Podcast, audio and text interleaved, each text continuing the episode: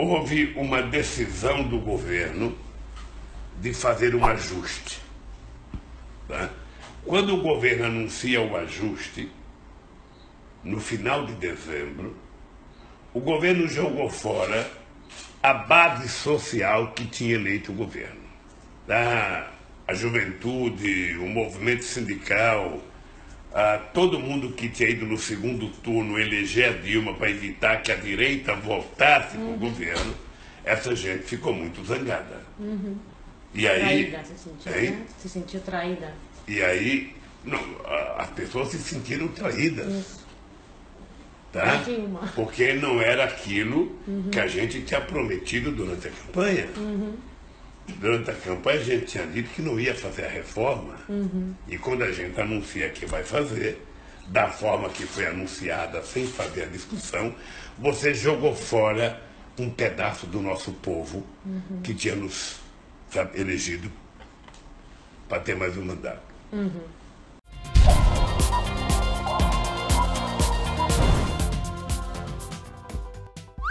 Dilma traiu seu eleitorado, diz Lula a jornal espanhol. Ai, meu! Lula golpista! Ai, carai! Não, pera!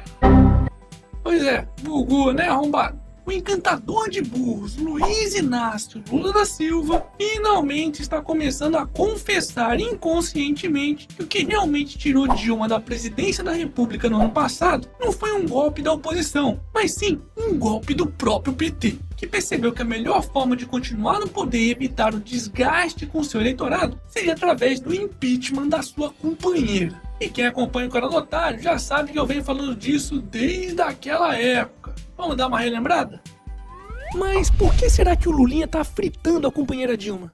Simples, porque só assim ele teria alguma chance de convencer os otários dos brasileiros de que a sua reeleição ou a eleição de algum outro pau mandado seu seria a nova mudança da mudança da mudança. Aliás, Pois é, e desta vez, em uma entrevista publicada neste final de semana, concedida ao jornal espanhol El Mundo, Lula disse que a ex-presidenta teria traído seu eleitorado ao promover o ajuste fiscal logo após ter sido reeleita em 2014. Lembrando que durante a campanha ela tinha prometido fazer exatamente o oposto. Ou seja, continuar com as pedaladas e com a gastança descontrolada com o dinheiro do povo. Mas infelizmente parece que os brasileiros nunca aprendem. E por falar em brasileiros que nunca aprendem, o voto Bolsolula. Eleitores de Lula indicam Bolsonaro como segunda opção. Olha aí a teoria da ferradura, mostrando que mais uma vez os extremos, no final das contas, são muito parecidos.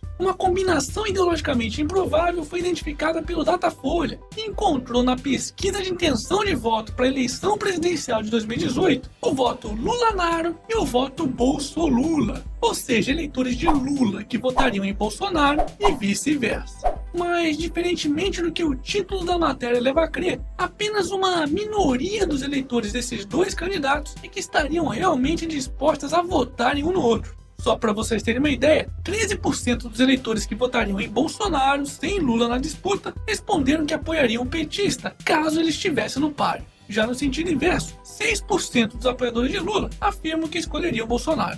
Hashtag 2018 promete. Investigado na Lava Jato, Aécio pode disputar vaga na Câmara em 2018. Para não perder a mamata do foro privilegiado, o Mineirinho, que atualmente é senador, deverá concorrer a uma vaga de deputado. E do jeito que brasileiro é burro, é capaz de conseguir se eleger, viu? Afinal de contas, seu coleguinha Lula, mesmo condenado na Lava Jato a mais de nove anos de prisão, ainda lidera todos os cenários para a corrida eleitoral de 2018. Hashtag vai ser burro assim na PQP. Momento. Jabá. E aí, já conferiu as camisetas da edição limitada do canal do Otário? Não?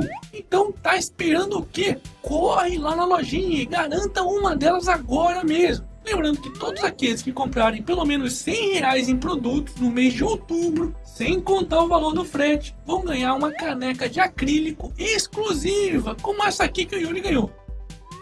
Brasil pode voltar ao mapa da fome da ONU, diz economista do IPASE. Vai, Brasil!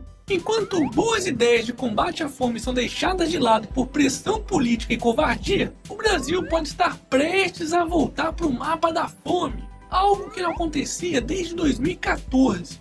Pois é, segundo o relatório entregue às Nações Unidas em julho deste ano e assinado por 40 ONGs, a alta do desemprego, o avanço da pobreza, os cortes em programas sociais e o congelamento de gastos públicos são alguns dos fatores que podem ter contribuído para o avanço da fome no Brasil. Parabéns, petralhada! Esse é o resultado da herança maldita deixada pelos 13 anos de roubalheira, quer dizer, de governo petista. Então você quer dizer que os nossos presidentes inocentos não ajudaram ninguém, é? Calma, filha da puta! É claro que eles ajudaram. Ajudaram os bancos a multiplicarem oito vezes os seus lucros, ajudaram empresários corruptos a meterem a mão no BNDES e ajudaram também a companheirada a saquear os cofres das estatais brasileiras. É até que eu acho que eles ajudaram muita gente, viu? Hashtag chupa Robin Hood. Momento.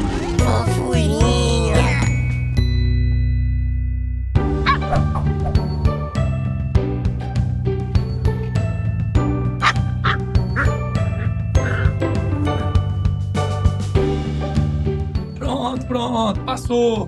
Bora voltar pra realidade?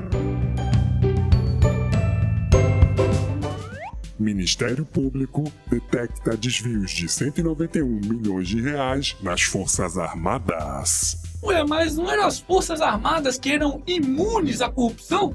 Pois é, como eu sempre costumo dizer aqui, não existe salvador da pátria, e muito menos uma instituição pública imaculada. O Ministério Público Militar identificou que somente nos últimos 10 anos houve um desvio de pelo menos 191 milhões de reais nas Forças Armadas. Isso mesmo, cabos, soldados e até mesmo a elite das Forças Armadas está envolvida em roubo de dinheiro público, que variam desde o pagamento indevido de diárias a oficiais, desvio de combustíveis, fraudes em licitações de hospitais militares, até mesmo o roubo de peças de tanque de guerra.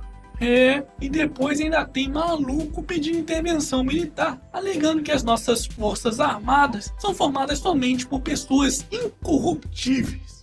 Você é burro, seu burro. Isso foram casos isolados. Além disso, durante o regime militar no Brasil não tinha corrupção, seu burro. Oh caralho, mas é claro que tinha. O simples fato de termos menos conhecimento sobre a corrupção naquela época não significa que ela não existia, mas sim que as informações eram censuradas. Portanto, ponham uma coisa na cabeça de vocês: milagres não existem.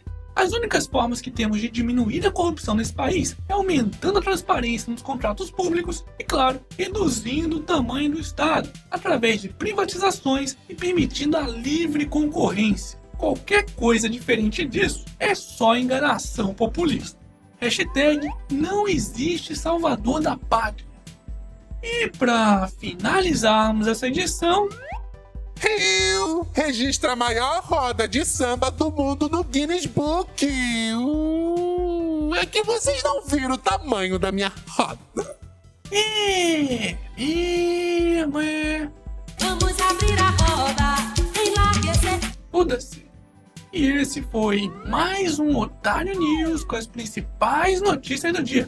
E aí, curtiu? Então se inscreve nessa bagaça e regaceira nesse like. Ah, e não se esqueça de conferir os produtos da lojinha do canal do Otário. Quero receber mais fotos, hein? Vou deixar o link aqui na descrição do vídeo. E amanhã, quem sabe, tem mais.